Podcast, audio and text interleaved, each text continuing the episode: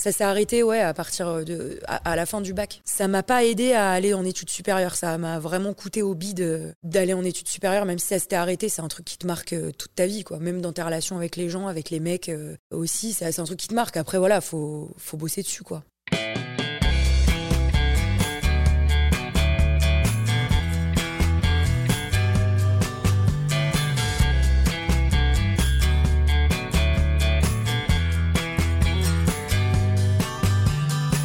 Bonjour à tous, vous écoutez Cadavrexki, le podcast qui décompose un parcours inspirant. Pour ce nouvel épisode, je reçois une personnalité aux multiples talents. Youtubeuse, comédienne, humoriste, chanteuse, elle sortira d'ailleurs son premier album Je te le dis ce vendredi 9 avril. Elle profite de sa notoriété grandissante pour prôner l'acceptation de soi et lutter contre le harcèlement sous toutes ses formes. J'ai l'honneur de recevoir aujourd'hui Lola Dubin. Salut Lola. Salut. Tu vas bien Bah ouais, ça va super, je suis très contente d'être avec toi. Bah pareil, je te remercie vraiment de, participer à ce podcast et de me permettre aussi de mettre les pieds dans un théâtre. Ah ouais, on est au Théâtre Libre, il est magnifique ce théâtre. Je me sens super privilégié. Alors pour ceux, bah, vu que vous n'avez pas l'image, il y a un énorme lustre euh, que je trouve fascinant qui fait je ne sais pas combien de mètres, mais voilà, on est, on est très bien. On, se croirait dans La Belle et la Bête. Vraiment. Comment vas-tu Lola? Eh ben ça va super, euh, ça va super avec une période un peu bizarre pour tout le monde, j'ai l'impression. Euh, je vais pas le répéter 800 fois, mais c'est vrai que on essaie de garder le cap, de garder le moral. Euh, moi, c'est vrai que j'essaie quand même de voir des potes pour essayer de, de garder le cap, quoi. Mais non, ça va super. Et professionnellement, je sais que tu subis la situation. D'ailleurs, tu ironises euh, sur Instagram en disant toujours pas essentiel. Ouais, vraiment. C'est ma biographie, chanteuse toujours pas essentielle. Je fais aussi euh, du théâtre. Euh, c'est pour ça qu'on a accès à des théâtres, parce que moi, je, viens de là, j'ai joué dans des pièces et je joue dans mon spectacle que j'ai écrit avec mes musiques. Et bah, c'est vrai que le contexte actuel, ouais, je, je le subis et par le théâtre et par la musique. Et après, l'avantage de la musique, c'est que elle peut prendre plein de formes très très différentes et surtout elle peut euh, s'exporter et s'écouter de partout. Alors qu'un spectacle vivant, c'est très compliqué de, l'emmener de partout quand on n'a pas de captation. Quoi. Le but de ce podcast, donc Cadavrexki, c'est de découvrir une personnalité par les facettes qui la composent. Et je l'ai dit en, intro, tu es multicasquette. Et je sais que, je sais pas si tu seras d'accord, mais j'ai l'impression que tu as cassé ce plafond de verre qui est au-dessus des youtubeurs. Et euh, maintenant, tu es devenu euh, une personnalité public et populaire au, sens noble du terme. Je voulais revenir à tes débuts vraiment. Qui es-tu? D'où tu viens? Vraiment les questions de base. Qui es-tu Lola? Parce que mine de rien, comme dirait Orelsan, j'ai l'impression que tu es à, la fin du début de ta carrière. et euh, peut-être euh, des gens l'ignorent, mais voilà, voilà d'où viens-tu vraiment? Alors euh, moi, le, la, genèse, ce qui me, ce qui me compose, moi, je, de quoi je m'appelle Lola, je suis la dernière d'une sororie de... on est quatre en tout, on est que des sœurs, et j'ai des parents super, une famille euh, nombreuse euh, dans tous les sens du terme, puisque j'ai beaucoup de cousins et d'oncles et tantes. Euh, donc moi, la famille, c'est un truc qui a toujours été très important pour moi. Et d'autant que je suis la dernière, enfin que j'étais la dernière, maintenant il y a des petits nouveaux, mes neveux nièces, mes petits cousins, petites cousines. Et je suis née à Lyon. J'ai grandi jusqu'à mes 10 ans à Villeurbanne, en banlieue lyonnaise. ce qui fait que bah du coup j'ai toujours vécu la mixité quoi. Enfin c'est jamais un truc que j'ai appris. C'est euh, genre j'ai toujours été en classe avec euh, des ethnies, des origines différentes, euh, des, classes sociales très différentes aussi. c'est ce qui aussi me compose et ce qui fait que j'aime les gens globalement, je pense. En tout cas que ça fait partie de... Enfin, le fait d'avoir grandi en banlieue, ça m'a beaucoup, beaucoup aidé dans mon parcours. Mais après, j'ai déménagé à Angers, j'ai enfin, habité pendant longtemps à Angers. J'ai habité aussi en Auvergne, à Issoire, qui est connu pour le rugby et le Saint-Nectaire. Vraiment un très beau moment pour euh, faire mes études de communication à Bordeaux et terminer à Paris pour, euh, dans ma tête, finir mes études de com, mais surtout commencer ma vie artistique. Et en gros, c'était un parcours euh, où j'ai beaucoup bougé, mais qui fait que je ne me sens pas particulièrement appartenir à une ville, mais plus à un, pays, tu vois. J'aime beaucoup la, culture française et toutes ses variantes, et, etc. Je vais revenir sur euh, ce parcours justement. Tu étais euh, quel genre d'élève au, collège, lycée euh, Est-ce que tu faisais partie d'un groupe bah, Moi, j'étais plutôt la meuf qui fait partie de tous les groupes. Tu vois, j'avais, j'étais pas particulièrement avec les cools, mais j'avais quand même contact un peu avec les cools. j'étais un peu aussi avec ce qu'on appellerait les losers, parce que j'en faisais un peu partie des fois. En fait, j'arrivais toujours à tirer un peu mon épingle du jeu dans les groupes où j'allais. mais vu que j'ai beaucoup déménagé, c'était très compliqué pour moi de n'être figé qu'à un groupe parce que très vite j'aurais plus d'amis quoi mais de partout où je suis passée je pense avoir euh, été amie avec pas mal de monde de, différemment euh, mais pas les mecs euh, cool c'était pas vraiment mes potes. euh, on n'était pas sur une très grosse amitié, non. et en élève, en- vraiment purement en cours, euh, j'étais hyper bavarde. Mais genre, c'est l'histoire de ma vie, quoi. c'est le bavardage. euh, tu, bah, tu, vous allez le voir pendant le podcast, hein, je m'évade très très facilement. J'adore parler. Et en cours, euh, non, j'étais un peu flemmarde, donc euh, j'avais la moyenne, voire moins, parce que je foutais pas grand-chose. euh. Et, et tu faisais quoi en dehors de, de l'école? Tu t'essayais pardon déjà à, à l'art euh, sous diverses formes, par la musique Ouais la, musique, ça, ouais, la musique, ça a toujours été principalement mon centre d'intérêt. J'ai commencé la guitare quand j'avais euh, 9 ou 10 ans. J'avais fait du basson avant. Et mes parents, par acquis de conscience, par euh, justement euh, volonté de se dire bon, on t'aurait fait essayer d'autres choses, mais je crois que tu as vraiment trouvé ce que tu voulais. Ils nous ont fait tenter le dessin euh, avec mes sœurs. On a fait des stages équestres. Tu sais, parce qu'on n'était pas une famille super riche, quoi. On, on était hyper modeste parce qu'on était quatre filles. et que mes parents bah, ils se butaient au boulot quoi et du coup mes parents ils avaient possibilité de nous faire faire des stages euh, donc on a fait une semaine en centre équestre euh, où on rentrait tous les soirs on a fait euh, des stages de piscine alors j'ai kiffé la piscine j'en ai fait longtemps j'ai eu des médailles et tout mais mais non dans la musique enfin le sport j'ai très vite compris qu'il m'avait une follow donc j'ai j'ai suivi la musique assez facilement ouais Et comment on passe du basson, qui est le grand-père d'Empire et le loup, à la guitare? Ouais, c'est ça. Ah, je croyais que c'était le loup, le basson, tu vois. Alors, comment on passe du basson à la guitare Euh, En fait, mes parents, là, c'est assez marrant. J'étais à Villeurbanne et de. euh, Entre mes 6 et 8 ans, euh, à 6 ans, ils m'ont dit Tu veux faire quoi? J'avais fait de l'éveil musical. Ils m'ont dit Tu veux faire quoi comme instrument? Moi, j'ai dit Bah, je sais pas, j'hésite. Et en fait, je me suis, ils m'ont dit Bah, on va se balader dans toutes les classes et tu choisis l'instrument que tu veux. Ce qui est ouf pour des parents, fou, je trouve. Et j'ai choisi, moi, Lola, euh, seule, de manière complètement délibérée et visiblement euh, en pleine conscience, euh, le basson. Parce qu'en fait, le prof était trop sympa. Et j'ai vu ce mec, et je sais pas, j'ai une petite connexion avec lui, je l'ai trouvé trop cool. Il s'appelait Norbert. Et Norbert a été chamé. Il m'a appris le solfège et genre j'étais la seule dans sa classe. Je crois qu'on était deux peut-être, il y avait une autre meuf, mais genre on était deux de six piges à faire du basson. Du coup il était trop gentil. Et j'ai encore des cassettes de lui, euh, tu sais, avec moi en, quand on était en, pendant le récital où il était trop un papa en fait. Et j'ai un trop bon souvenir de lui, je sais même pas s'il se souvient de moi, mais auquel cas, euh, Norbert, prof de basson à, à l'école de musique de Villeurbanne, je t'embrasse. Et la guitare, t'as emprunté celle d'une de, tes sœurs ou d'un pote et- C'est exactement, c'est ma sœur Floriane qui avait commencé la guitare euh, seule. Elle avait une, euh, une stag à l'époque, tu sais, euh, les bonnes vieilles stags euh, qu'on achète tous à 100 balles. Elle avait commencé à apprendre euh, le ska. euh, elle aimait bien le ska euh, des groupes indépendants euh, de quand on habitait à Angers, parce que j'ai commencé en habitant à Angers. Et, et je sais pas, ça m'a donné envie. Je me suis dit, c'est un bon moyen de m'accompagner et de chanter en même temps. Et ça a mis pas mal de temps en fait. Quand tu commences la guitare, tu commences pas à chanter direct avec. faut d'abord apprendre la coordination. Mais moi, j'avais tellement envie de le faire que ça allait assez vite dans le processus. Donc la première chanson que j'ai apprise, c'était Talking About a Revolution de Tracy Chapman. Avant de continuer sur ton parcours artistique et sur la musique, j'en reviens à, la période de l'école. Je t'en parle parce que tu en parles toi librement dans tes Ouais, ouais. vidéos et dans les interviews.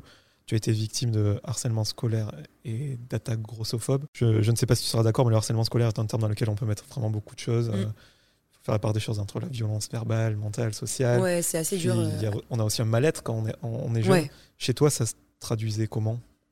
Moi, j'ai découvert euh, sur le tard que ça s'appelait le harcèlement scolaire, ce que j'ai vécu au final. J'ai participé à une chaîne qui s'appelait Rose Carpet euh, et qui s'appelle toujours comme ça. Et en fait, euh, on, on faisait de la prévention euh, sur le harcèlement, etc. Et en fait, c'est en, préparant les vidéos, j'en parle à Laetitia Berteuil, qui est maintenant euh, réalisatrice et qui a réalisé mon nouveau clip, du coup. Laetitia me dit Mais t'as vécu ça? Je dis Bah, justement, ouais, ça fait écho grave.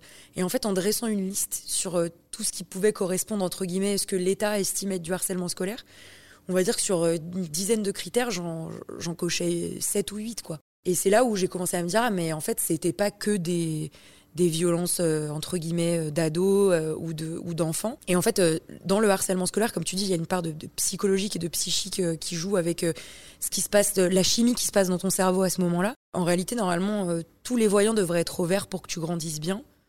Et quand tu as trop de voyants au rouge qui arrivent vers toi, ça transforme la chimie de ton cerveau. Et du coup, tu commences à agir en fonction de ce dont tu es victime. Et là, tu rentres dans un cercle justement euh, de harcèlement scolaire. Et moi, en fait, euh, je l'ai compris, euh, je l'ai compris sur le tard. Et depuis que je l'ai compris, ça va vachement mieux. Alors qu'avant, j'étais quand même de mes, on va dire, euh, 14 à même 13 ans à mes 23 ans. J'ai vraiment galéré, quoi. à en tout cas me, me détacher de l'image que les gens avaient de moi et ne pas, on va dire, prendre de l'avance sur l'idée qu'ils pouvaient avoir de moi.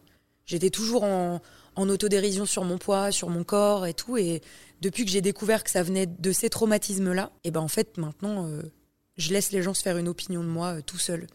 Mais c'est du boulot, enfin, c'est Ouais, très compliqué de se sortir de ce, ce genre de truc, surtout quand tu le comprends tard. Après, ce qui est cool, c'est de le comprendre, parce qu'il y a des gens qui, euh, à comprennent 47 jamais, ans ouais. maintenant, euh, sont en galère parce qu'ils l'ont vécu. Donc non, c'est le harcèlement scolaire, c'est un vrai truc euh, important et il faut jamais sous-estimer ce qu'on a vécu, quoi. Et à l'époque, quand tu étais plus jeune et que tu le subissais, tu avais pu faire quelque chose ou au moins communiquer des adultes Bah, en fait, quand tu te rends pas compte que c'est pas normal, au début, tu communiques pas trop parce que tu dis, ouais, bon, je, l'ai mérité, quoi. Au bout d'un moment, tu rentres dans un cercle un peu de victimisation. Et en fait, il y a un jour, euh, ma sœur a entendu, euh, je sais jamais trop si c'est ma sœur ou mon père, parce que ça reste un moment que mon cerveau a un peu euh, oublié, quoi. Enfin, a voulu un peu effacer. Mais un jour, euh, j'allais en cours, on, m'a déposé, et en fait, c'était tous les jours, quand je sortais, il y avait un groupe de BTS qui m'attendait et qui m'insultait. en gros, j'avais un petit parcours à faire et tout ce parcours, ils avaient vu sur moi et ils m'insultaient euh, tous les matins. Et un jour, je crois que c'est Flo, ma sœur, qui a entendu et elle s'est arrêtée, elle est descendue de la bannière, elle m'a dit Attends, mais ça là, c'est tous les jours Donc elle les a insultés. Et, du coup, elle est rentrée, elle l'a dit à mon père. Mon père en a parlé à ma mère. Et le lendemain, ma mère a dit Bah vas-y, je vais voir le directeur, en fait, je m'en fous. Et je dis Non, c'est trop la honte, je peux pas, ils vont me. Ils vont me. La teubée, mais maintenant j'y pense, tu vois. Mais c'est ouais, ils vont me. Ils vont vraiment me, me, défoncer encore plus et tout, alors qu'en fait, euh, c'est réglé, quoi. Bah, que tu te fais taper sur les doigts, euh, les gars, ils avaient 20 piges, quoi. C'était des BTS. Et en fait, ça, ça a stoppé un peu la spirale. Et quand je suis rentrée en BTS, euh, j'ai plus subi, euh, quand j'allais dans des bars, la grossophobie que vraiment le harcèlement scolaire, loin de là. Ça s'est arrêté, ouais, à partir de. à, à la fin du bac. Mais ça a quand même. ça m'a pas aidé à aller en études supérieures. Ça m'a vraiment coûté au bide d'aller en études supérieures, même si ça s'était arrêté. C'est un truc qui te marque toute ta vie, quoi. Même dans tes relations avec les gens, avec les mecs aussi. ça- C'est un truc qui te marque. Après, voilà, faut, faut bosser dessus, quoi. Au-delà du fait qu'il faille, je pense, éduquer les enfants à, la bienveillance, est-ce que tu penses qu'il n'y a pas un problème de, représentation, que ce soit dans les médias, dans les films, de, de Ouais. femmes fortes Pour pas Ouais, que justement les femmes fortes soient vues comme différentes. Bah c'est ça, je pense que c'est pareil pour les gens trop maigres, euh, c'est pareil pour les garçons qui seraient un peu plus féminins, les filles qui seraient euh, un peu plus euh, entre guillemets masculines. Je déteste ce genre d'expression, les gens qui parlent de garçon manqué pour une fille, qui disent que les mecs sont trop féminins. Pour moi, il y a tellement pas de genre, c'est juste des natures. Tu vois, t'es comme t'es. Et je pense que plus il y a de représentation forte, euh, comme tu dis, dans les médias, et plus les jeunes filles, les jeunes garçons euh, trouvent des modèles en fait et, s'approprient ces modèles-là pour devenir des gens chouettes. Je crois que quand on commence à arrêter de diaboliser les gros et de les rendre soit méchants, soit euh, les bonnes poires, soit les nounous dans les comédies musicales, bah en fait il y a un champ des possibles qui s'ouvre et du coup, en tout cas pour moi, la première représentation positive qu'il y a eu, c'était Valérie Damido quoi. Vraiment. hein. Ouais, parce qu'avant, il y avait qui euh, Laurence Boccolini, mais elle avait un rôle de Bah, elle avait un rôle par horrible. le, le jeu Le Maillon Faible. Ursula dans le- La Petite Sirène, elle est affreuse. Euh, Il y a, non, il y a, t'as beaucoup de modèles qui sont soit très méchants, euh, mais après, quand j'étais plus jeune, mon poids m'a jamais, enfin, je l'ai tellement jamais vu comme un truc chelou euh, ou différent. Enfin, c'était un facteur différenciant, mais comment te dire, euh, je me rendais pas compte de mon enveloppe corporelle, donc si tu veux, c'était pas pour moi un truc. Et vu qu'on appuyait dessus à ce point-là, je me suis dit, mais il y a, il y a un vrai souci. Et maintenant qu'on parle beaucoup plus des représentations dans les médias, en fait, je crois que ce qui m'a manqué, c'est vraiment ça. À l'époque, il y avait Marianne James, qui était un peu sympa, tu vois, dans Nouvelle Star. Mais tu vois, même dans les candidats de télé, euh, dans la Starac, on disait que Jennifer, à l'époque, la première année de la Starac, il y avait un nutritionniste. dans les oui, jurés, Je Je sais pas si vous vous souvenez, mais en tout cas, peut-être pour les, les auditeurs du, du podcast, vous allez vous en souvenir. Mais il y a les primes qui sont dispo sur YouTube, je les ai rematés. T'as un nutritionniste qui sort à Jennifer, qui fait à l'époque un 40. Tu sais, pour être une star, il faut être mince, il faut être beau. Et je me dis, moi j'ai entendu ça et j'ai grandi avec ça. Et j'ai grandi avec Graines de Star et j'ai grandi avec Star Academy. Et c'était des codes tellement aux antipodes de ce qui se fait maintenant quand on voit des, euh, artistes d'ethnie tous différentes, que l'urbain arrive, qu'on est tous français, qu'on a des couleurs de peau tous, toutes différentes. C'est ça en fait pour moi qui est la vraie société française et qu'on doit voir depuis qu'on est petit quoi.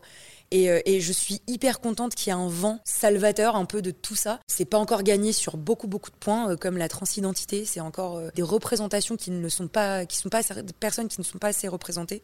Quand on voit qu'on prend des pour des rôles de personnes trans, on prend des acteurs ou des actrices qui ne le sont pas. Il y a du chemin à faire quoi. Quand on voit que quand on cherche une personne, euh, une actrice qui peut être euh, handicapée, on cherche une personnalité atypique. Je trouve c'est scandaleux en fait. Je veux dire, euh, une actrice en fauteuil, c'est une actrice. Point. Il n'y a pas de Oui. pas de facteur différenciant pour moi. Donc non non, il y a encore du boulot à faire, mais 2021, euh, on avance. Alors qu'avant, c'était chaud. Ouais, Il y a plein de nouvelles figures en plus, euh, Iseult, Marie-Lou Berry. euh, Ah ouais, bah carrément, bah, c'est clair. avance. Marilou avec le film Vilaine, elle a fait aussi beaucoup avancer les choses quand même. hein. D'être dans un registre différent et Dans un registre différent, Mm. c'est clair. pas simplement d'être euh, la rigolote. Ouais, puis je suis super contente parce que maintenant je peux le dire, c'est vraiment une amie très proche de moi et quand on en a discuté ensemble, je dis mais tu te rends pas compte du nombre de meufs que en soi euh, et de nombre de mecs que tu as pu un peu aider parce que le film Vilaine c'est euh, c'est un concept et qui peut être peut-être euh, un peu euh, mis à mal maintenant parce que c'était peut-être un peu maladroit encore mais ça a quand même fait bouger les choses quoi. Il y a plein pour moi tout ce qui a été fait de manière un peu maladroite, tu peux pas trop trop leur reprocher parce que ça a contribué à comme les marques qui font euh, pour certains du pinkwashing ou du greenwashing, ça fait partie de l'avancée quoi. Faut certes faut dire oui, c'est pas très très bien ce qu'ils font mais ils le font quand même donc ça ça aide un peu. Puis s'il y a des personnes jeunes qui écoutent ce podcast, il faut savoir que faire un 40, ça, ça fait pas du tout partie de la moyenne française. Absolument pas la je moyenne veux pas sortir des euh, chiffres euh, de n'importe où, mais je pense qu'on est plus sur du 44. euh. C'est ça, la moyenne, euh, la, la- la française entre guillemets moyenne euh, fait du 44. Et en tout cas, ne vous fiez pas aux tailles qui sont dispo en magasin, puisque bah moi qui fais un 46-48, euh, c'est hyper compliqué de de trouver maintenant des magasins qui disent bah oui on a la taille disponible en rayon puisque c'est des tailles qui se vendent pas en magasin pourquoi? Pas parce que en fait les personnes qui font plus d'un 44 euh, n'ont jamais trouvé leur taille en magasin. Donc ben le réflexe c'est de plus aller en magasin parce et du coup ben vu qu'ils ont vu qu'on achetait sur internet ben on achète sur internet. Mais la logique ce serait plutôt qu'une enseigne euh, comme euh, même du fast fashion, je veux dire, à ce point-là, on n'en est plus à vouloir s'habiller éthique, puisque aucune marque, très très peu de marques éthiques font de l'inclusion. Euh, c'est t'as Make My Lemonade qui va jusqu'au 56 ou 58, mais c'est une marque qui coûte assez cher. En fast fashion, c'est très rare de faire du beau et de l'inclusif, que ce soit dans les plus petites tailles ou dans les très grandes tailles. Ce qu'il faudrait, c'est que des marques comme euh, Mango, Zara, Promode, H&M euh, communiquent sur le fait qu'ils aillent jusqu'à certaines tailles, en fait. En tout cas, qu'ils aient un spectre de taille euh, différent pour qu'on se dise, ok, c'est, je peux faire le même shopping que mes copines et que mes copains. Tu as participé à l'émission Star à nu récemment, une émission euh, qui sensibilisait au dépistage du cancer euh, du col de l'utérus. Toi, j'imagine que si tu as participé, c'est pour ça et aussi pour l'acceptation de soi. Ouais, en fait, Star à nu, c'est une émission qui existe depuis deux ans. L'année d'avant, c'était un... en fait, c'est un focus sur les cancers féminins et masculins globalement. J'allais dire que sur les cancers masculins, euh, on tourne autour un petit peu des mêmes euh, thématiques, euh, la prostate beaucoup. euh. Après, il y a plein, plein d'autres cancers masculins qui sont aussi mis en avant. Et l'année dernière, pour les cancers féminins, c'était plutôt cancer du sein. Il y avait notamment Claudia Tagbo qui était venue intervenir pour expliquer l'autopalpation. Il y avait aussi Fanny Leb qui bah, a eu un cancer du sein et qui était donc malade et qui a pu participer à l'émission. Cette année, c'était un focus effectivement sur le cancer du col de l'utérus. Et pour moi, bah, j'ai participé déjà parce que ma maman euh, a eu cette fâcheuse euh, expérience dans sa vie. Qu'à l'époque, on n'en a pas du tout parlé dans ma famille. Enfin, ça a été euh, un épisode qui a duré un an quand même, entre bah, le diagnostic, l'opération. J'ai eu de la chance qu'elle n'ait pas de chimiothérapie et que ce soit un cancer qui a été dépisté à temps. Et c'est pour ça qu'en fait, Star à nu, pour moi, c'était et moi me mettre à nu pour d'autres femmes pour montrer que le dépistage est important. Et surtout euh, bah, pour parler aussi aux jeunes générations qui peuvent regarder la télé et se dire bah, quand elles allument une fois le poste qu'il y a une meuf qui fasse à peu près leur taille. C'était aussi un peu un objectif pour moi parce que je me dis, euh, je me dis que c'est super. L'année dernière, il y avait Héloïse Martin aussi qui était là, Firmine Richard qui faisait partie des tailles un peu plus proches des miennes. Et je trouve ça génial quoi, que, que ça puisse servir à ça, en plus de servir à dépister des cancers. Si je peux citer des chiffres clés dans le podcast parce que je, je me dis que ce sera écouté par aussi des- peut-être des plus jeunes, euh, il y a que 40% de femmes qui ont un suivi gynécologique euh, fréquent. Quand on dit fréquent, c'est une fois par an. Et euh, très sincèrement, c'est pas assez, quoi. Euh, en fait, pour euh, bien se soigner, il faut comprendre comment ça fonctionne. Et les cours de SVT, ils sont pas complets du tout, du tout, du tout. Et en fait, on parle très peu des cancers féminins et masculins parce que ça a trait aux parties génitales et du coup, ça a trait à des tabous. Quand il s'agit de santé et de potentiellement pouvoir mourir de ce qui te procure à la base du plaisir, bah en fait il faut essayer de mettre à mal un peu ces tabous-là et d'accepter d'aller voir un ou une gynécologue, de trouver la formule qui nous va bien euh, ou euh, bah, des, des spécialistes quoi. euh, mieux vaut prévenir que guérir quoi. Et moi c'est ce qui a sauvé ma mère donc je peux vraiment en attester que plus tôt on y va mieux c'est. Tu sais si c'est en voie de changement, ça, dans les programmes éducatifs si, J'ai l'impression qu'il n'y a pas beaucoup de changements parce que ça reste dans les écoles très compliqué de parler de sexualité. Parce qu'en fait, pour eux, parler de gynécologie, c'est parler de sexualité, alors que, bah, en fait, même en étant vierge, euh, par exemple, tu peux quand même aller voir un gynéco pour au moins comprendre comment ça fonctionne. Si tu as envie d'une contraception, euh, pouvoir parler de contraception. Si tu as des peurs par rapport à même des activités sexuelles ou plein de choses comme ça, ça peut aussi, tu vois, t'aider juste à, te comprendre et à, et à, arriver dans quelque chose de plus doux et sans tabou pour, pas, plus avoir peur, en fait. Donc c'est pour ça que s'il y a des personnes euh, ouais, qui n'ont pas d'expérience entre guillemets là-dedans, aller voir un ou une gynécologue, c'est aussi euh, s'ouvrir une porte à, mieux se comprendre et du coup euh, avoir une contraception si on en a envie, comprendre comment ne pas attraper d'IST ou de maladies sexuellement transmissibles d'éviter les papillomavirus en, en, faisant le, vaccin garde asile. Je ne veux pas parler s'il y a des pro-vaccinations, pas pro-vaccination. En tout cas, c'est le seul vaccin qui existe qui supprime le cancer. C'est la première fois qu'il y a un remède à un cancer, c'est ce vaccin-là. Donc c'est pour ça, il faut, il faut se renseigner. Et justement, euh, ces renseignements-là, il n'y a que les gynécos qui les ont. Quoi.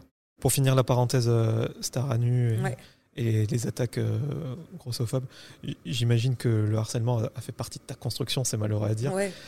Est-ce que euh, sans tout le travail que tu fais euh, depuis euh, toutes ces années, est-ce que ça t'a aidé pour cette émission? Sans ça, tu n'aurais pas pu le faire? Très sincèrement, le jour où j'ai dit oui à l'émission, je me suis pas du tout rendu compte que ce serait ça en fait. je sais pas à quoi je m'attendais avec une émission qui s'appelait comme ça, mais mais non, ça, ça, a été. Je, pensais être prête et en fait ça a tout chamboulé quoi. Et depuis l'émission, je me sens vachement mieux. Ça, a soigné plein de trucs et ça m'a fait relativiser beaucoup de choses aussi. Euh, moi, j'ai comme beaucoup de personnes qui ont un peu de, poids en plus euh, ou un peu de poids en moins, tu peux subir aussi un peu de violence médicale, quoi, des médecins qui sont pas très cool euh, globalement. Et, c'est pour ça, moi, le gynéco, j'y suis allée dès que j'étais plus jeune, tu vois, enfin petite, j'entends, avant mes premiers rapports, quoi. Donc, j'étais pas tombée sur une gynéco vraiment sympa. Et depuis, tu vois, je consulte qu'avec des garçons, qu'avec des gynécos qui sont des mecs parce qu'en fait, les meufs, dans ma tête, elles se moquaient de moi. Et le fait d'avoir fait Staranus, ça a un peu soigné ça. J'ai rencontré deux gynécos euh, géniales. Euh, mes copines, elles se sont pas moquées de moi. Euh, enfin, c'est con, mais en fait, j'étais tellement habituée d'être dans ce schéma de victime que j'imaginais pas d'autres solutions et, options. Et en fait, ouais, ça a soigné, ça a soigné ça aussi, quoi, un peu reviens en arrière et ta passion pour la musique. Ouais. Je te l'avais déjà dit quand on s'est rencontrés. Moi, je te, je te, suis depuis euh, pas mal de temps sur euh, YouTube. Et je me souvenais plus de ça, mais tu, as fait euh, Incroyable Talent. Ouais, en 2009. Exactement. J'ai revu la vidéo, tu, tu, étais assez jeune. Comment en es-tu arrivé à participer à cette émission? Alors là, le, le, hasard pur et dur, justement. avec mes sœurs, on a toujours maté ce genre d'émission en se disant Oh là là, c'est trop bien. Stara qu'on regardait à mort. moi, j'étais très très fan du format de Popstar. J'étais fan des L5. J'étais la première fan. dans notre entourage, tous nos amis, ils étaient un peu dans le même délire, dont le meilleur ami de, de ma sœur Floriane qui s'appelle André. Et un jour, euh, j'habitais à Angers, ma sœur habitait euh, à Villeurbanne et je suis retournée voir mes copains de Villeurbanne. Et on est en soirée, entre guillemets, parce que j'avais 14 piges, donc soirée, je buvais du, du passoa, quoi. Euh, un verre de passoa. Il me dit, mais t'aimerais pas participer à, Incroyable Talent ou, Puis je fais, ouais, ça n'arrivera jamais, quoi du coup, je repars de chez moi. C'est ça, c'était en octobre, euh, en octobre 2008, je pense. Ouais, c'est en octobre 2008. Et puis euh, en mai 2009, euh, on m'a appelé pour passer un casting pour Incroyable Talent. Et la même année, j'avais participé à un concours sur Internet. On m'avait proposé de participer à Nouvelle Star. Et c'était l'année de Camélia Jordana. Ah je crois, dans ces eaux-là, ou l'année d'après, tu vois. Et en fait, j'avais refusé Nouvelle Star parce que je ne supportais pas l'idée d'être jugée face à d'autres chanteurs si jeunes. Ça m'angoissait de ouf. Alors qu'Incroyable Talent, c'était plus euh, à longo cirque, tu vois. C'était un peu genre. c'est un peu ça, en vrai. Voilà. Et du coup, ça s'est fait. Ils m'ont appelé, j'étais au lycée, ils m'ont dit salut, c'est Incroyable Talent. J'ai raccroché, genre, ouais, foutez-vous bien de moi. Puis en fait, c'était vrai. Et j'ai passé un casting à Lyon. Et puis ils m'ont rappelé. Et en août, euh, on a enregistré euh, la première émission. Et c'est là où j'ai rencontré mon meilleur ami aussi, Gwendal. Et ça a été une expérience vraiment incroyable. Je la referai 800 fois, quoi. Vraiment. Gwendal Marimoto Ouais, Gwendal Marimoto. C'est là où je l'ai rencontré. C'est mon meilleur ami qui est chanteur aussi, qui chantait. Et à l'époque, on nous avait dit méfie-toi de Gwendal. Hein. Et lui, on lui avait dit méfie-toi de Lola. et en fait, on s'est retrouvés sur la même demi-finale. et ça a été un, coup de foudre amical, quoi, direct. C'est mon frère maintenant, quoi. Après ta participation à La France a un incroyable talent, est-ce qu'il en a découlé des propositions, je sais pas, tu étais jeune, professionnel ou euh, ça t'a confirmé que tu voulais faire de la musique? Bah, disons que ça a été l'ouverture. On m'avait mis dans la tête que j'allais euh, aller en finale. Toute la prod était, bah, de toute façon, toi, t'es en finale. Et quand j'ai perdu, j'étais hyper déçue pour les gens, pas du tout pour moi. J'étais en mode, bah, j'ai perdu, j'ai perdu. Et en fait, à la fin, euh, à l'époque, c'était Gilbert Rozon euh, qui était un des jurés. Gilbert Rozon, qui a eu euh, plein de, de soucis euh, avec Ouais. la justice ces derniers temps, donc euh, je m'exprimerai pas du tout euh, sur ce côté de, de, de- de sa personne. Mais en tout cas, à l'époque, euh, avec moi, il avait eu euh, ce côté un peu euh, paternel en me, en me disant, toi, dans 10 ans, c'est sûr. Genre, t'auras fait quelque chose. J'étais genre, ah bon? Et puis là, on se parle 10 ans plus tard et j'ai construit quelques trucs quand même, donc je suis assez Ouais. contente. C'est clair. Et puis il m'avait euh, invité à Bobino avec les finalistes alors que j'étais pas du tout finaliste. Donc euh, il avait eu quand même, moi, à, à- à cette époque-là, en tout cas, un rôle très bienveillant. Après, j'ai eu des propositions. C'est la première fois que je pense que je vais en parler, mais j'avais eu une proposition de maison de disque, mais qui m'avait demandé de maigrir. Et du coup, ben non.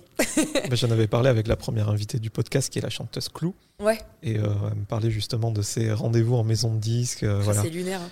Mais Bah, c'est bon. une autre époque, j'ai l'impression maintenant. Je pense que c'est pas les mêmes personnes qui sont chefs de projet maintenant qu'ils l'étaient euh, auparavant. C'est plus les mêmes directeurs et Oui. directrices. J'ose espérer que ça a changé. Maintenant, euh, bah maintenant vu que moi je suis en indépendante, je peux pas le voir. Mais en tout cas, euh, chez Sony en distribution, moi, il y a jamais été de question de physique ou quoi. Mais et puis c'est surtout que ben grâce à YouTube maintenant, toutes les natures peuvent exister. Et ça, c'est ce que YouTube a apporté dans ma vie. C'est euh, euh, le côté euh, de m'affranchir de certaines règles et de, certains dogmes qui étaient à l'époque. euh, bien là, mais ouais, j'avais une proposition de maison de disque et j'étais signée chez une éditrice plutôt en région qui avait dit à mon père, ouais, Lola, ce serait bien si elle perdait 10-15 kilos. Et mon père, me l'avait pas dit. Et un jour, je fais, mais t'es chelou, tu me caches un truc. Il me dit, mais pas du tout. Et puis mon père, pff, pas mentir. il sait pas mentir. Et puis, et puis il est hyper maladroit, parce que c'est un papa, quoi. Souvent, ils sont maladroits. Mais... Et, et il vient me voir et puis il me dit, telle personne m'a dit qu'il fallait que tu maigrisses. Et à l'époque, j'avais 16 piges. Ça m'a flingué, quoi. J'étais, waouh, c'est rude. Et du coup, j'en ai grave voulu à mon père, alors que c'est pas mon père qui l'avait dit du tout, mais bon. Écoute, euh, ça a fait partie de ma construction et c'est ce qui fait que maintenant je me construis en tant qu'indépendante parce que ça m'a trop fait souffrir, quoi. Ça m'a fait vachement souffrir. Tu l'as dit tout à l'heure, tu es venu à Paris dans le but de faire tes études. Et visiblement, c'est toute autre chose qui s'est passé. Est-ce que c'est à ce moment-là qu'est née ta chaîne euh, YouTube? Ouais, c'est l'année d'après mon arrivée à Paris, en fait. J'ai fait euh, un an d'école, euh, j'ai fait l'ISEG, qui était une école de communication et de marketing. Et moi, j'allais euh, choisir la spécialisation digitale. Et en fait, euh, on répondait à des, toute l'année à des appels d'offres euh, un peu factices, fictives. Et à la fin, on devait faire un stage de 3-4 mois. Je l'ai fait dans une grande chaîne d'auto- automobiles euh, française. J'étais stagiaire là-bas. Et en fait, j'avais trouvé mon stage sur Twitter. J'avais 300 abonnés à l'époque. Et j'avais publié une annonce. Et il y a un mec... Antoine Dubuquois, que j'adore maintenant, enfin, qui est vraiment quelqu'un qui est top, qui est spécialisé dans la veille et dans les situations de crise sur les réseaux pour les grands groupes, genre euh, EDF et tout. Il a sauvé pas mal D'accord. de, de cas là-bas. Et je sais pas, il m'avait bien kiffé à une conférence, moi aussi, et il a retweeté mon annonce. Et j'ai eu quatre propositions de stage, mais pas des propositions de stage toutes pétées, quoi. J'avais eu une marque de bière, euh, mais euh, c'était genre le, le boss France qui m'envoyait un message sur Twitter pour une- un petit stage tout pété en social media, tu vois. Et là, en l'occurrence, c'était euh, la N plus 3 de mon maître de stage qui m'avait envoyé un message. J'avais passé un, entretien et j'étais restée trois mois. Et en fait, mon maître de stage euh, n'a pas du tout respecté ses fonctions. Il m'avait dit T'inquiète, je suis super cool. Et en fait, je pense que c'était la première fois qu'il avait une stagiaire parce que il m'emmenait pas en réunion. Enfin, tout pour me dégoûter du milieu. Donc en fait, je me suis dit Mais Lola, pourquoi tu t'ennuies à rester à un endroit où tu pleures en arrivant? T'as envie de pleurer à chaque fois que tu rentres parce que tu sais que demain tu vas devoir y aller. Que dès que tu prends une pause, vu que tu fumes pas, on te dit Ah bah dis donc, ça prend des pauses. Bah ouais, mais tous les autres qui fument, on leur dit rien. Ou j'ai pas envie de parler à des gens à la machine à café. J'ai pas envie d'avoir de collègues. Euh, Enfin, tu vois, plein de trucs où j'étais, mais en fait, ça, c'est pas ma vie. Et surtout, c'est pas ma vie en agence de pub ou de com. Je voulais pas faire ça, quoi. Et, euh, et en fait, j'ai pris vachement de temps pour processer. Et j'ai fait un, un aveu à mon entourage. Et j'ai dit, en fait, je crois. J'en ai parlé à Gwendal. Et Gwendal, il m'a dit, mais meuf, euh, arrête, quoi. Enfin, en fait, moi, je sais depuis que t'es née, quoi, depuis que je t'ai vu Incroyable Talent, qu'il faut que t'arrêtes ça. Et je fais, ah, tu crois vraiment? Il me dit, mais même tes parents, tu leur en parles, je pense qu'ils feront d'accord. Je fais, non, non, mes parents, ils vont me dire de continuer. Il faut que j'ai un master. J'avais pris un prêt étudiant pour aller jusqu'au master et tout. Et en fait, euh, non, j'ai craqué, j'en pouvais plus. Et un jour, je leur ai dit, j'en ai parlé aussi à mes potes d'école. Et à chaque personne à qui je l'annonçais, mes potes, elles me faisaient, bah enfin J'étais ouais. genre, quoi? Et elle me fait, non, mais attends, Lola, euh, il faut que t'arrêtes, quoi. Enfin, nous, on voit en cours, tu suis, t'es forte, y a pas de souci, t'as des bonnes notes. Et mes parents, ils m'ont dit, bah écoute, nous, on est, on est avec toi, quoi. J'étais, putain, mais j'ai des parents chambés. Trop bien. Et, euh, et du coup, ce qui était drôle, c'est qu'à la, à la fin de mon stage, je devais avoir, euh, tu sais, une validation pour passer en, quatrième année de mon école. Elles m'ont dit alors, euh, vous choisissez quelle spécialisation? C'était deux de mes profs préférés. Et du coup, je les regarde, je fais ma spécialisation théâtre, parce que du coup, je suis partie faire une école de théâtre. Et elles m'ont dit, il n'y a pas ça comme option dans l'école, je, ne comprends pas. Et t'as euh, Madame Meillet, que je peux citer complètement, qui m'avait dit Oui, bah de toute façon, vous venez dans ma spécialité. Hein. Moi, vous êtes un de mes meilleurs éléments. Donc. Et je fais Non, non, je prends spécialité théâtre, je m'en vais en fait. Elle me dit ah non vous pouvez pas nous faire ça et moi j'étais bah ainsi et en fait ça les a pas du tout étonnés. Elles étaient en même temps vous voulez faire rire les gens, vous, vous chantez bien, euh, vous avez plus votre place là quoi. Et en fait j'ai eu un peu le amen de tout le monde et je me suis barrée et c'est l'année d'après où, où j'ai commencé la chaîne YouTube Cover Garden avec des potes. Enfin c'est M6 qui nous a présenté mais c'était vraiment une chaîne de potes quoi. Et ça a commencé comme ça. YouTube, c'était l'année, euh, mon année après que je sois arrivée. Je faisais déjà beaucoup de scènes ouvertes à Paris et tout, et, et ça s'est concrétisé comme ça mon arrivée sur YouTube. Donc tes parents euh, t'autorisaient à vivre à Paris euh, en étudiant le, théâtre. Il y avait euh, Rose Carpet, Cover Garden, ta chaîne YouTube. C'est ça. Est-ce qu'il y a eu un moment où un déclic t'a fait arrêter voilà, les, les, cours et vraiment te consacrer à la chaîne YouTube? En fait, le cursus que j'avais choisi, c'était pas un cursus classique de théâtre, c'était une école qui m'apprenait la rigueur du théâtre d'humour. Donc c'était vraiment des cours d'écriture, d'efficacité, tu vois. on écrivait des brèves, on se basait sur une phrase de l'actualité pour faire un sketch chantier, comme une chronique radio, tu vois. Donc c'était vraiment des gros exercices pour euh, apprendre à, écrire. À côté, je continuais à écrire mes chansons et je rêvais secrètement d'un spectacle qui mêlait les deux. Et en réalité, euh, le déclic, ça a plus été le jour où ce que je faisais au quotidien me rendait 100% euh, malheureuse. J'ai commencé le théâtre et quand le théâtre me suffisait plus et que j'avais besoin de chanter, j'ai eu YouTube. Et en fait, ce qui a fait que, on va dire que j'ai juste, c'est pas de la chance, mais j'ai pas mal bossé. Et en gros, euh, l'année où j'ai arrêté mon école, j'enchaînais direct avec euh, le une pièce de théâtre dans laquelle j'ai été prise. Et j'ai pu faire les deux en même temps. Et ça, ça, ça a beaucoup compté dans mon parcours de pouvoir être et sur scène et sur YouTube, ce qui fait que j'ai jamais été euh, lassée des deux. J'ai toujours adoré parce que j'étais rassasiée les week-ends de théâtre. YouTube me manquait et la semaine je faisais YouTube.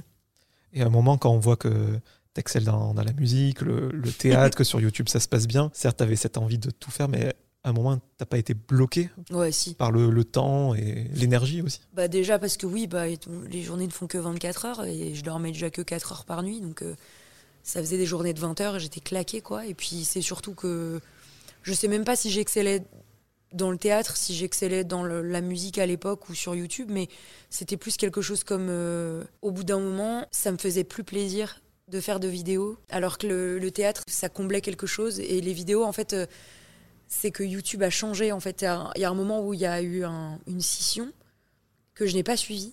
Et les gens ne m'ont pas suivi du coup.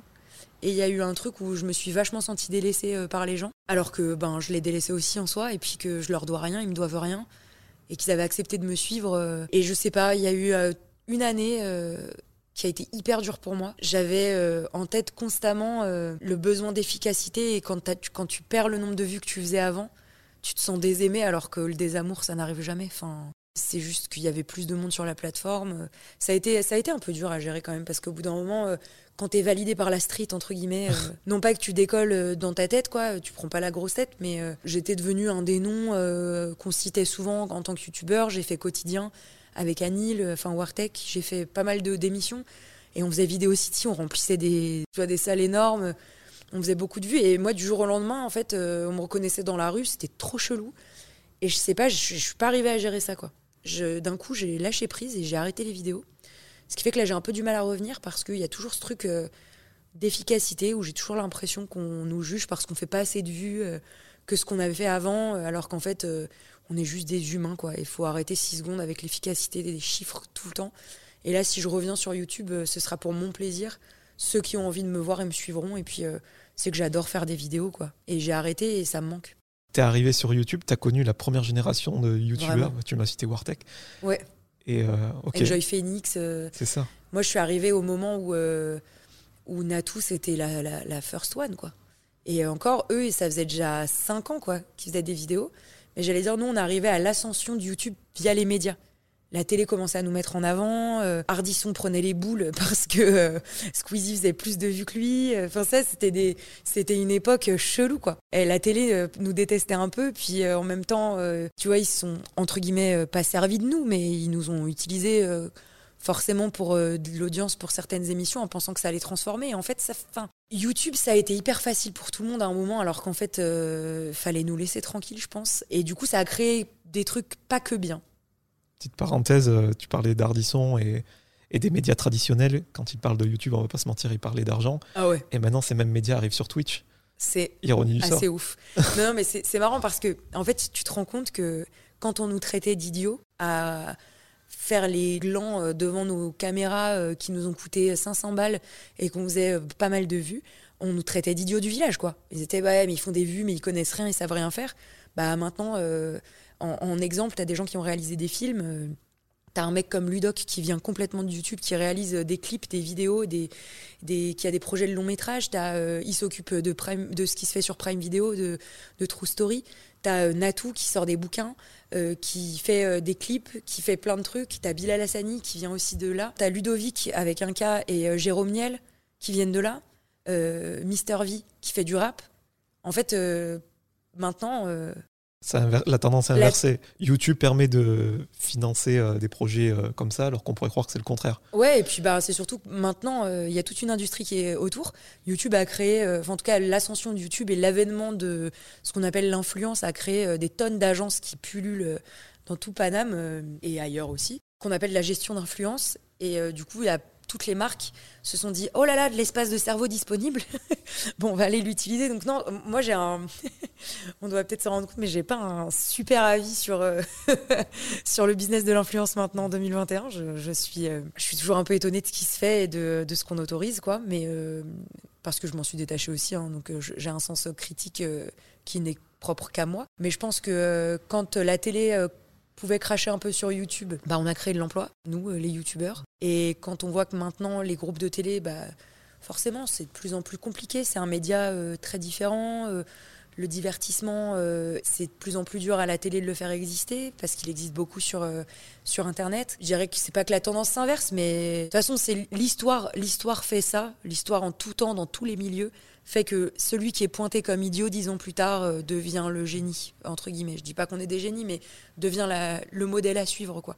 Et j'ai l'impression que chacun s'inspire maintenant de l'autre.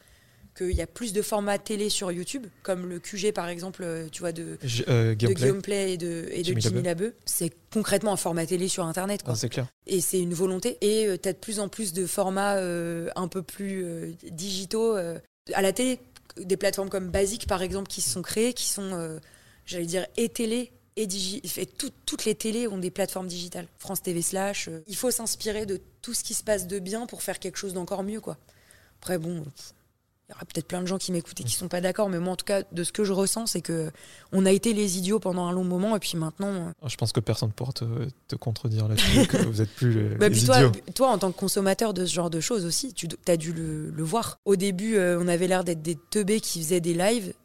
Maintenant, toutes les marques nous demandent des lives. Toutes les télés nous demandent de faire des, des lives. Tu parlais de, de financement. Là, il y a ton premier album qui sort vendredi. Ouais. C'est toi qui as pris à bras le corps ce, projet. Tu as voulu euh, être en, indépendant total euh, là-dessus. Ouais. Pour euh, garder la liberté Ouais, bah en fait, YouTube, ça te... c'est la mauvaise école un peu pour ça, entre guillemets, hein, mais tu as tellement de liberté que... que du coup, dès qu'on te met un carcan, c'est un peu chaud de rentrer dedans. J'ai monté ma boîte de production il y a 4 ans maintenant. qui était une boîte à la base juste d'audiovisuel et puis que j'ai rendu boîte de prod audiovisuel et phonographique parce que ben moi j'avais j'ai toujours eu pour objectif de faire un album et puis qui est devenu aussi une boîte de production de spectacle parce que j'ai autoproduit mon spectacle aussi pendant un an et demi. Ouais, l'autoprod pour moi c'était quasi évident et puis euh, mais ça a été très compliqué de trouver des gens qui y croient avec moi parce que quand tu es convaincu de toi, il faut essayer de convaincre les autres et ça euh, c'est une autre affaire. Mais euh, en revanche, euh, non, l'album, c'est euh, c'est 100% moi avec mes équipes, parce que sans mes équipes, je ne serais vraiment pas grand-chose. J'ai réussi à m'entourer de meufs, beaucoup, qui sont super. J'ai quasiment que des meufs autour de moi qui bossent sur la musique. J'ai des attachés de presse, c'est des meufs. Une attachée de presse radio, c'est une meuf. Ma manager, c'est une meuf, avec trois meufs, avec deux meufs autour d'elle. Ma production de spectacle, maintenant, Jean-Marc Dumontet, c'est un mec, mais toute l'équipe qui me produit autour, euh, euh, c'est aussi euh, des meufs. Donc je suis très, très fière de ça. Et je suis très fière de, moi aussi, j'avoue, hein, parce que bah, avoir un album qui sort avec mon label, c'est charmé, quoi. Et pourquoi ce premier album, il arrive seulement maintenant, alors que tout le monde te connaît comme voilà, tu es Madame Musique sur YouTube. C'est ça. Wax, c'est Monsieur Musique et toi, t'es. Non, Madame je Musique. sais pas. Depuis- Ça me flatte. Depuis 2015, et puis je me souviens que tu en parlais déjà à l'époque, Ouais. quand tu montais ton spectacle, justement. Pourquoi 2021, c'était le moment euh, opportun? Parce que ça devait être 2020, mais grâce à coronavirus, euh, j'ai décalé. Mais 2021, et là, en fait, je suis très contente de le sortir maintenant. Parce qu'avant, ça aurait été peut-être un peu tôt. Je ne savais pas exactement ce que je voulais chanter et ce que je voulais faire. Et j'étais tout seul. J'étais vraiment trop seul. Et là, j'ai trouvé un co-compo qui me va super bien, qui est Pierre Laurent, avec qui je m'entends trop, trop bien. Et, en fait, cet album, je l'ai pas fait dans la souffrance. Pour moi, un album, ça doit pas se faire dans la souffrance. Il y a beaucoup de gens qui croient euh, en la thérapie par. Enfin, moi, je crois en la thérapie par l'art, mais euh, je crois pas euh, qu'il faut se mettre dans des états pas possibles pour écrire des choses. euh. Voilà, Amy Winehouse, quand elle a écrit Back to Black, elle était triste, mais elle n'était pas euh, à l'agonie, quoi. Donc, euh, donc moi, j'ai été triste. Il y a des chansons qui le sont plus que d'autres, mais cet album-là, c'est- En fait, je sens que c'est le bon moment parce que j'en ai envie. C'était mon rêve avant, c'est devenu quelque chose d'atteignable. Et du coup, je sais pas, c'est le bon moment, quoi. Enfin, la... J'espère que c'est le bon moment, arrête, ça me stresse. Mais si, faut pas douter. Est-ce que la collaboration avec Joy sur le titre Mon héroïne, ça t'a poussé voilà, à, à te lancer? Ouais, Joyce, elle a, elle a fait partie carrément de mon chemin, musical en tout cas. En fait, c'est de me dire que Joyce été- avait été une de mes premières euh, influences. Elle a été mon influenceuse, euh, guitare. Ça m'a beaucoup aidé ouais, à prendre confiance. Et beaucoup de discussions avec elle aussi m'ont aidé à prendre confiance. Donc, euh, non, Joyce, elle, a fait partie de ce chemin-là. Après, euh, en fait, c'est plus que ce qu'elle m'a fait comprendre, c'est que chaque album est, représentatif d'un moment de ta vie. Et moi, en fait, ce moment de ma vie, j'ai trop envie de, j'avais trop envie de l'écrire. C'est ça en fait, c'est que cet album-là, il est vieux de. bah, Alors il y a certaines chansons qui sont un peu plus vieilles, mais il y a, on va dire, sur euh, 10 chansons originales, euh, il y en a 8 qui sont toutes neuves et qui sont complètement ce que je suis maintenant, quoi. Et qui sont plus la Lola d'avant, mais qui sont celles que je suis là. En tout cas, que ce soit sur le spectacle, ta chaîne YouTube, sur l'album, on te retrouvera tel quel. Très sincèrement, normalement, il n'y a pas de différence. hein. Enfin, en tout cas, c'est mon souhait. La seule différence, c'est que je vais pas vous parler. Je vais vous chanter des trucs, mais si vous lisez les textes, ce sera comme si je vous parlais, parce que j'arrive pas trop à écrire différemment. Euh, mais euh, non, en réalité, cet album, c'est mon ADN pur, quoi. Et en réalité, c'est même presque plus moi que le spectacle. Parce que ça a toujours été euh, comme une deuxième langue, la musique, et ça a été souvent le cocon un peu de mes angoisses, et je me dévoile plus que quand je parle. Quand tu dis cocon de tes angoisses, c'est quand tu chantes et que tu fais de la musique, on voit plus euh, autre chose que ce que tu nous transmets finalement. Ouais, c'est ça. Pour moi, euh, ça a été. euh, bah, j'ai commencé les premiers con- mes premiers concerts à 13 ans et sans la musique, je pense que je serais pas dans le même état que maintenant. ça m'a. Enfin. ça- ouais, ça m'a sauvé la vie, quoi. Vraiment. On parlait de, de YouTube, tu as fait beaucoup de collaborations Ouais. et là, les artistes rendent l'appareil. Déjà à l'époque, Patrick Fiori était venu sur ta chaîne Ouais, mais ça, c'est ouf. Enfin, je suis trop contente. et là, tu l'as invité toi sur ton album. Ouais, c'est ça. On a fait une reprise de Jodassin euh, qui est dispo sur euh, l'album À toi, hommage à Jodassin. Et Patrick Fiori, ouais, ça a été. Il est trop mignon, quoi, avec moi. Il est trop mignon. Là, euh, je lui ai fait une surprise dans la boîte à secrets de France 3 et il était trop touché. Et il a des mots pour moi qui sont euh, un peu lunaires, quoi. C'est vraiment Patrick Fiori, c'est l'âme la plus pure que j'ai pu rencontrer euh, des artistes que j'ai rencontrés jusqu'à présent.